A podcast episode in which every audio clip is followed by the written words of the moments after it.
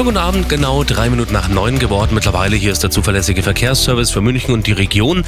Wir starten mit der 8, München Richtung Stuttgart. Zwischen Dachau, Fürstenfeldbruck und Sulzemoos. Bitte Vorsicht, da liegen immer noch mehrere Holzteile auf der linken Spur.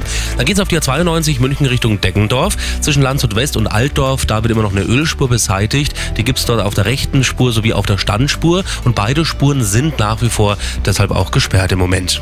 Dann haben wir die A96 dabei, Lindau Richtung München. Bitte Vorsicht, da in der Ausfahrt Gilching immer noch ein Pannenfahrzeug. Die Verzögerungsspur, die ist da im Moment blockiert. Und die B471 Fürstenfeldbruck Richtung Oberschleißheim, die ist zwischen Dachau und der A92 bei Oberschleißheim nach einem oder wegen eines Feuerwehreinsatzes gesperrt. Polizei regelt vor Ort den Verkehr. Haben Sie noch Blitze gesehen am Freitag Feierabend?